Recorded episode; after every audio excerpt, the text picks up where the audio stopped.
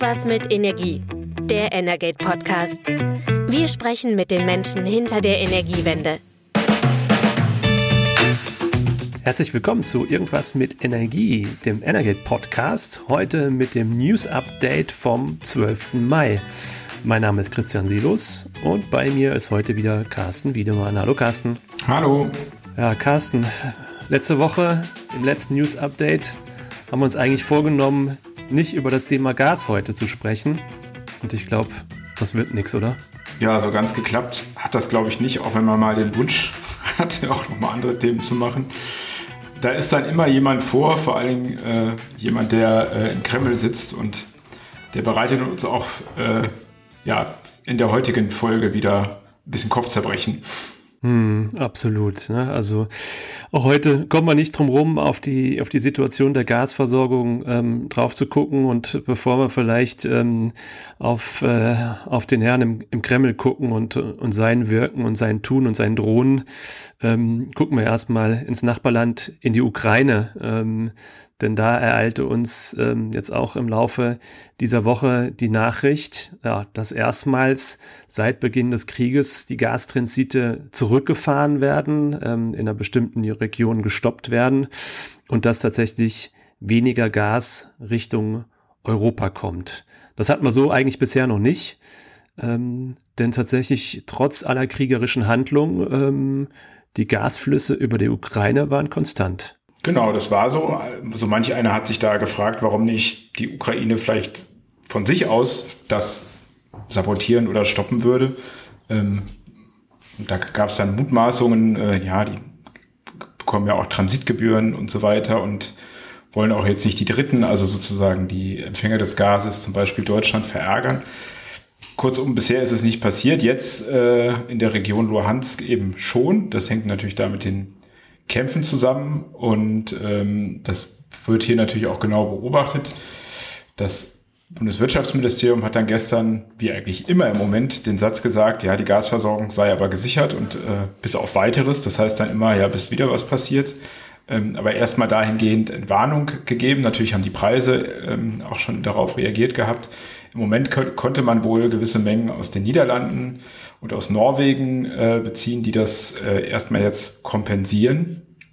Äh, aber da hätte man natürlich, oder da muss man dann eben gucken, wie lange hält das an? Wird das vielleicht auch wieder der Transport ermöglicht über diese äh, Verzweigung in der Donbass-Region oder eben nicht? Ähm, denn zusätzliche Mengen über Nord Stream, das geht eben nicht so einfach. Ähm, muss man gucken, aber das war ja auch sozusagen das eine Ereignis ähm, am Dienstag, beziehungsweise dann äh, am, am Mittwoch und dann kam auch am Mittwochabend schon das nächste Ereignis. Mhm. Vielleicht nochmal, bevor wir da drauf gleich kommen, nochmal ganz kurz. Also es geht im Prinzip um Transite, die über die Region Luhansk kommen. Und ähm, tatsächlich war es ja so, seit dem Gaslieferstopp Richtung Polen ähm, kam ja sowieso gar kein Gas mehr über die Jamal-Pipeline, die über Weißrussland und Polen Richtung Deutschland führt. Dem war aber vor größtenteils schon so. Allerdings sind im Umkehrschluss die, die Transitmengen über die Ukraine tatsächlich nochmal hochgegangen. Und ähm, jetzt ähm, war es wohl zuletzt so, seitdem, seitdem die Ukraine diesen ähm, Transitstopp angekündigt hat, dass so rund 20 Millionen Kubikmeter pro Tag weniger gekommen sind. Das könnte noch ein bisschen mehr werden, über 30 Millionen Kubikmeter. Ähm, und die Zahlen sollten wir uns gleich auch merken, weil ähm, kommen wir auch gleich nochmal beim, beim nächsten Thema drauf zurück. Dann können wir das nämlich auch nochmal einordnen. Wie viel ist das eigentlich tatsächlich? Ja, und du hast es gesagt. Ähm, es sind sehr turbulente Zeiten und tatsächlich ähm, ist es mit diesem Transitstopp nicht getan, sondern ähm, es war schon angekündigt. Ähm, natürlich reagiert auch Russland auf die Sanktionen, die der Westen gegen, gegen Russland verhängt und jetzt sind Gegensanktionen gekommen. Willst du sie ausführen? Genau, das äh, wurde gestern Abend bekannt, äh, dass es eben dieses Dekret äh, äh ver veröffentlicht wurde seitens der russischen Regierung. Das hatte man schon erwartet und das untersagt jetzt eben insgesamt 31, äh, also Gazprom wird untersagt, Geschäfte mit 31 äh, Unternehmen zu machen. Und ja, wen wundert das? Das Gazprom Germania ist davon schwer betroffen. Das ist ja das Unternehmen, was aktuell unter der Treuhänderschaft der Bundesnetzagentur steht. Darüber hatten wir ja auch schon gesprochen. Und äh, da werden eben auch die Vertriebsgesellschaften betroffen, äh, betroffen sein davon. Äh, Windgas und äh, Winters, äh, das Wintershall Energiehandelshaus äh, und auch der Speicherbetreiber Astora, der bekanntlich den größten Speicher äh, in Deutschland Erdgasspeicher betreibt, den Reden. Und das Problem ist eben, dass ähm, die beiden Unternehmen, also Wingas und äh, das Wintershall Erdgashandelshaus, eben über äh, Gazprom Germania Gas beziehen, äh, wenn ich das richtig verstehe. Und diese Mengen, wenn die jetzt nicht kommen, weil sie eben untersagt sind, dann muss man eben äh, gucken, wie, wie kann der Ersatz geschafft werden. Und bei Wingas ist es nicht unerheblich. Also es gab so Schätzungen, dass das pro Jahr 15 bis 20 Milliarden Kubikmeter sind. Ähm, also ganz schön viel. Und wenn das eben jetzt wegfallen würde, dann würde es im Markt schon zu ziemlichen Verwerfungen führen. Das, das Wirtschaftsministerium hat heute erstmal gesagt, betroffen sei nur eine Menge von 10 Millionen Kubikmetern pro Tag und das wären pro Jahr, glaube ich, geschätzte dreieinhalb Milliarden Kubikmeter, also deutlich weniger. Ähm, aber du hast das Statement äh, von Habeck zusammen mit dem Bundesnetzagenturpräsidenten Klaus Müller ja auch gehört. So ganz sicher sind sie natürlich auch noch nicht. Ja, absolut. Also genau, Sie haben diese, diese Zahl von 10 Millionen Kubikmetern pro Tag genannt. Ähm, wir wissen momentan jetzt nicht hundertprozentig, wo diese Zahl herkommt, weil tatsächlich die, eigentlich die, die Handelsmengen, die ähm, über die Gazprom Germania Gesellschaften, die du gerade genannt hast, durchgeführt werden, die müssten eigentlich höher sein. Und dazu kommt, ähm, äh, dass, ähm, glaube ich, gerade im Fall ähm, der Wintershall, des, des Winterhall Erdgashauses, dass das auch Vorlieferant wiederum ist für VNG, für einen weiteren großen ähm, Gasimporteur in Deutschland, der nicht zur Gazprom Germania Gruppe gehört, aber dann trotzdem über ein, eine Gesellschaft der Gazprom Germania Gruppe dann Erdgas bezieht. Also auch da ist nochmal fraglich, was ist mit diesen Mengen. Ähm, tatsächlich, ja, also ähm, sowohl Minister Habeck als auch äh, Bundesnetz, Bundesnetzagenturpräsident Klaus Müller haben heute von 10 Millionen Kubikmetern pro Tag gesprochen und das wären so drei, rund drei Prozent des, des Erdgasverbrauchs in, in Deutschland. Klingt erstmal noch nicht so viel, wenn man jetzt aber noch ein Stück weiter nochmal sich die andere Zahl in Erinnerung ruft. Momentan 20 Millionen Kubikmeter pro Tag, die nicht mehr über die Ukraine kommen. Ähm, oh, wenn man jetzt irgendwie mal guckt, wenn man das zusammen addieren würde, dann wird es dann doch schon ein nennenswerter Bereich. Also die, die Zahl geht langsam hoch und die Unsicherheit steigt. Und das war auch dem Pressestatement heute, glaube ich, von, von Müller und, und Habeck deutlich anzumerken. Ähm, sie haben zwar gesagt, wie du es gerade auch schon gesagt hast, heute ist die Versorgung noch gesichert, aber ähm, sie wissen tatsächlich nicht, wie lange noch. Ne? Also das ist tatsächlich momentan eine Situation größter, größter Unsicherheit und ähm, ja, da muss man einfach abwarten. Beide sind eben bemüht darum, das merkt man ja auch irgendwie dann Ruhe in den Markt zu senden. Bisher waren wohl auch die Preisausschläge jetzt im kurzfristigen Handel nicht so hoch, so um die zehn Prozent haben wir gehört. Also das ist jetzt noch nicht äh, ganz gravierend. Ähm, und man hat ja auch darauf verzichtet, jetzt weitere äh, Stufen im Notfallplan, Notfallplan Gas äh, auszurufen. Dafür haben die beiden jetzt erstmal keine Notwendigkeit gesehen. Aber ähm, es gehe jetzt wohl darum, erstmal zu gucken. Also sie interpretieren das so, das ist machbar, auch weil Gascade, der Netzbetreiber, mit dem darf wohl weiter Gazprom Geschäfte machen. Das heißt, es könnten eben Mengen über Nord Stream fließen. Und ähm, ja, der äh, Präsident der Bundesnetzagentur hat das auch so interpretiert, dass es wohl ganz eben bewusst die ausgenommen wurden, damit das eben auch so passiert, also damit Russland liefern kann. Also er sprach von einem chirurgischen Dekret äh, eben bei, damit Gazprom weiter Geschäfte machen kann. Aber er wollte sich jetzt auch nicht festnageln äh, lassen. Er hat dann gesagt, naja, man muss dann eben faktisch morgen gucken, wie die Gasflüsse sind und so jeden Tag. Das ist ja so ein bisschen das Geschäft. Die Bundesnetzagentur hat ja auch den täglichen Bericht, der immer um die Mittagszeit rausgeht, wo sie das festhält und so hangelt man sich eben äh, sozusagen von Tag zu Tag. Ähm, was ich ganz interessant fand, ähm, Habeck hatte ein Interview jetzt dieser Tage in der Wirtschaftswoche, das hat er wahrscheinlich äh, geführt, bevor jetzt diese Nachrichten kamen.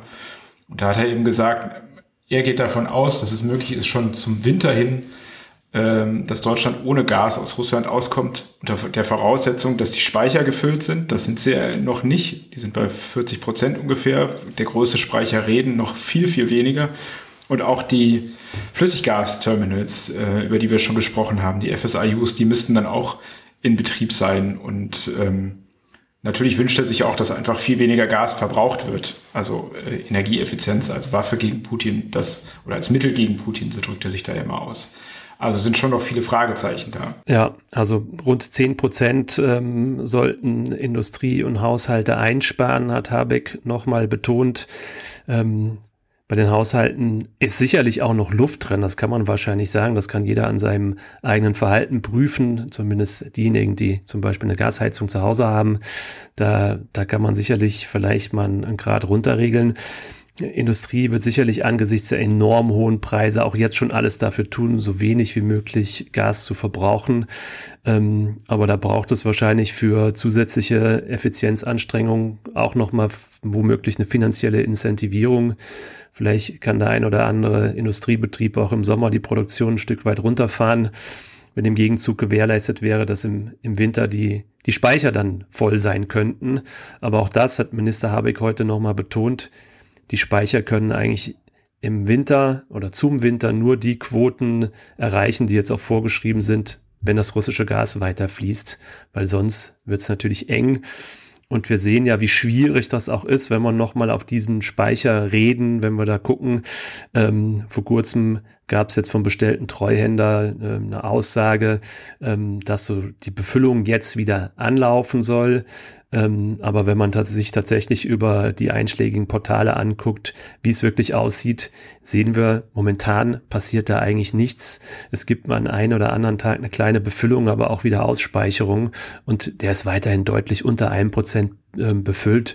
Und du hast es ja gerade gesagt, insgesamt ähm, ähm, peilen die Speicher mittlerweile eine, eine Befüllung von, von 40 Prozent an. Ich glaube, jetzt waren wir zuletzt irgendwie gut über 38. Ähm, das heißt, da sind einige auch schon deutlich drüber, denn der größte Gasspeicher Reden ähm, zieht die Quote natürlich insgesamt deutlich nach unten.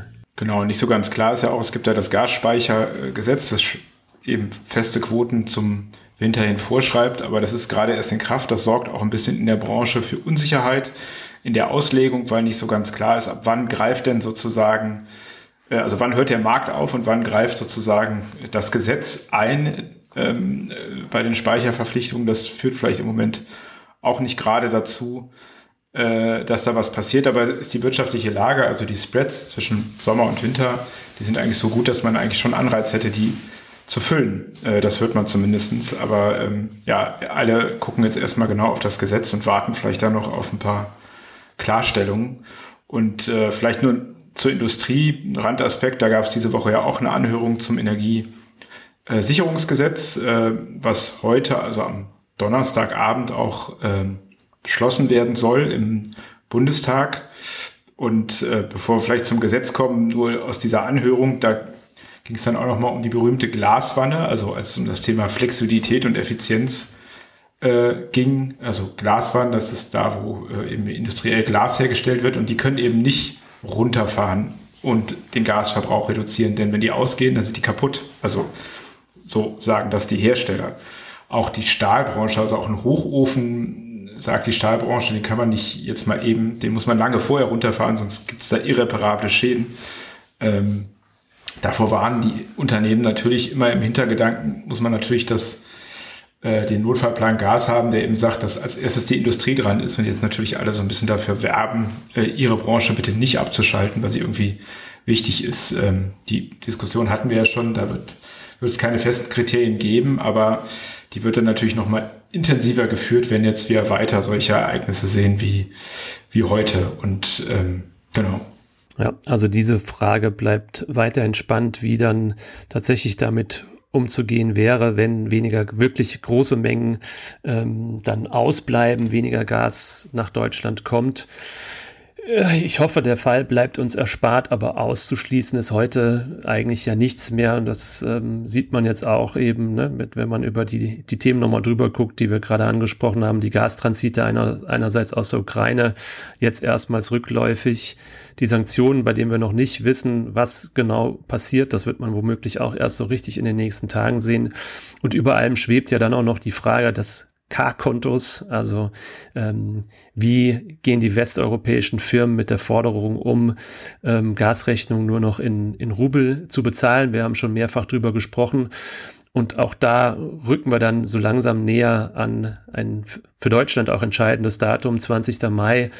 So nach unserem Wissen ähm, ist die nächste Rechnung hier fällig und dann werden wir wissen, ob das Gas dann weiterfließt oder eben nicht mehr. Genau, und derweil bereitet sich die Bundesregierung weiter auf Notstände vor, eben zum Beispiel mit dem Energiesicherungsgesetz, was der Bundestag heute verabschieden soll. Das ist ja eigentlich aus dem von 1975, also aus dem Ölzeitalter, wurde jetzt auf Gas umgemünzt. Ähm, Herr Minister Habeck hat heute bezeichnenderweise gesagt, es sei ein Gesetz, von dem er eigentlich hofft, dass man als Politiker das nie anwenden muss, weil es eben unter anderem die Möglichkeit der Enteignung vorsieht. Äh, so in, in ähnliche Richtung gehen wir jetzt ja schon äh, mit ähm, Gazprom Germania, auch bei der Raffinerie in Schwedt, äh, wo der Minister heute, äh, nicht heute, sondern diese Woche war, ist es ja auch, sparbert das so im Hintergrund, weil die auch in russischer Hand ist. Ähm, und das greift schon relativ tief in den Markt ein, äh, mit äh, setzt sozusagen Preisanpassungsmechanismen, die man so kennt, außer Kraft. Also die Unternehmen können dann, wenn das jetzt verabschiedet ist, im Falle einer Gasmangellage eben das, den Preis erhöhen, weil sie sonst ja die zugesagten Mengen am Markt zu Rentenpreisen kaufen müssten, ohne das weiterzugeben. Das dürfen sie jetzt. Jetzt wird nochmal klargestellt, dass natürlich diese Phase auch irgendwann enden muss, dass es genau überprüft werden soll mit so einem Preismonitoring. Die Energieversorger sollen dann Daten liefern. Ähm, also es ist schon ein tiefer Eingriff in die Energiewirtschaft und ähm, jeder hofft eben, dass man das vielleicht nicht anwenden muss, aber man ist erstmal jetzt dafür ähm, gewappnet ein Stück weit. Ja, also wir sehen im, im, im Bereich Gas bleibt ganz viel Ungewissheit und wir sind in einer enorm dynamischen Situation und eigentlich nicht, nicht länger als ein, zwei Stunden vorausschauen kann. Und äh, auch das ist im Prinzip nochmal ein Zitat aus der heutigen äh, Pressekonferenz von Wirtschaftsminister Habeck und Netzagenturpräsident Müller gesagt haben, wir gucken stündlich auf die Zahlen und können nur dann sagen, wie sicher die Gasversorgung ist. Ähm, ein Stückchen weiter ähm, sind wir beim Thema Öl. Darüber, darüber haben wir schon gesprochen. Minister Habeck war jetzt nochmal in Schwedt bei der Raffinerie, hat dort dafür geworben, ähm, dass, dass es da möglicherweise bald auch zur Umstellung kommt. Ähm, auch da schwebt die Frage der Enteignung ähm, über der dortigen Raffinerie. Aber da geht es nur noch um 12 Prozent. Also beim Thema Öl sind wir bei der ähm, noch anhaltenden Abhängigkeit von, von Russland schon ein gutes Stück weitergekommen. Ähm, aber am weitesten sind wir beim Thema Kohle. Und äh, da hast du diese Woche noch mal ein bisschen recherchiert. Genau, also Kohle ist ja sozusagen, da kann man eigentlich, also Steinkohle ist da natürlich in diesem Fall immer gemeint. Ähm, die ist aus Russland gehabt, da kann man fast einen Haken dran setzen. Das waren mal 50 Prozent Anteil der importierten Kohle. Das ist jetzt drastisch gesunken. Außerdem, darüber hatten wir schon gesprochen, hat die EU ein Importverbot verfügt ab Sommer. Also ähm, es darf dann ohnehin kein keine Kohle mehr aus Russland bezogen werden. Und die Unternehmen haben sich sehr schnell darauf eingestellt, ihre Lieferketten umgestellt, sodass ähm, das Thema Steinkohlereserve, das war ja einer der Punkte, die Habeck wirklich am 24. Februar, also am Tag des Einmarsches Russlands in der Ukraine, ähm, aufgerufen hatte, dass er die gerne bilden würde, ähnlich wie auch die Ölreserve. Und seitdem hatte man gar nicht mehr so viel davon gehört. Und jetzt äh, haben wir eben erfahren von äh, aus dem Markt sozusagen, dass das Bundeswirtschaftsministerium da auch jetzt keine, hat das entpriorisiert, also es liegt kein, kein besonderen Wert mehr darauf oder sieht keinen Nutzen darin, diese Steinkohlereserve jetzt noch zu bilden, weil eben die Versorgungslage im Moment ganz gut ist und dass vor allem der Weltmarkt so liquide ist. Das heißt, Kohle kann von, Steinkohle kann von überall bezogen werden. Äh, da gibt es keine, keine Liefereinschränkungen äh, nach Deutschland hin. In Deutschland selber ist es ruckels an der einen oder anderen Stelle. Der, der Rhein hatte im April nicht so hoch Wasser. Ähm, da gab es ein paar Probleme im Süddeutschland mit der Belieferung. Und Nadelöhr bleibt, das hat aber jetzt nichts speziell mit Steinkohle zu tun, das kennen wir alle, die Bahn, die hat eben einfach äh, nicht die Kapazitäten, um die Kraftwerke alle so zu beliefern, wie sich das die Betreiber vorstellen könnten. Und da hat die Bundesregierung jetzt auch schon reagiert, das ist überhaupt kein neues Problem, das kennt man schon länger, aber jetzt wurde äh, die DB Cargo ähm, einbestellt ins Verkehrsministerium Ende April und musste da Rede und Antwort stehen und soll eben Besserung geloben. Es gibt da viele Baustellen, zu wenige Wagen ähm, und soll dann im Spätsommer nochmal da einen Bericht abliefern, um dann äh, aufzuzeigen, wie, wie sie das verbessern können. Denn klar, die Steinkohle muss, wenn sie anlandet, vor allen Dingen in Rotterdam zum Beispiel, auch zu den Kraftwerken transportiert werden können. Aber gerade beim Beispiel Steinkohle zeigt sich, dass es enorm vorteilhaft ist, wenn man sich nicht von einer Lieferquelle so abhängig macht, so wie es beim Gas der Fall ist. Und ähm, ja, leider werden wir das Thema Gas wahrscheinlich weiterhin mit uns rumschleppen und ich würde mal sagen, vorausschauend auch gerade in der nächsten Woche wird das für uns sicherlich auch nochmal ein großes Thema sein, gehe ich fest von aus. Es ist zu vermuten. Ich werde jetzt auf jeden Fall nichts in der gegen, in der Richtung mir wünschen, worüber wir nächste Woche reden, weil auch wir können das nicht absehen. Die Lage ist sehr äh, dynamisch. Ja. Also, wir bleiben am Ball und ähm, ja, wie immer gilt natürlich, ähm, wer täglich am Ball bleiben will, der kann das natürlich tun über unsere Webseite www www.energate-messenger.de ähm, oder auch, ähm, wer sich speziell für den österreichischen oder für den Schweizer ähm, Energiemarkt interessiert, einfach hinten die Endung AT oder CH und dann gibt es bei uns auch ähm, Informationen und News jeden Tag zu Österreich und zur Schweiz. Gut, Carsten, war wieder eine interessante Runde. Freudige Themen haben wir leider nicht. Ich weiß nicht, das wird uns wahrscheinlich ähm, auch im Laufe des Jahres weiterhin so erhalten bleiben. Ähm, wir haben gesagt, also irgendwann machen wir ein, eine Podcast-Pause, machen wir mal mit dem Thema Gas und dann reden wir über Fußball. Genau. Machen Alles klar. Gut, in diesem Sinne. Wir wünschen eine schöne Woche und bis zum nächsten Mal. Tschüss. Tschüss. Das war Irgendwas mit Energie, der Energate Podcast. Tägliche Infos zur Energiewende liefern wir auf www.energate-messenger.de.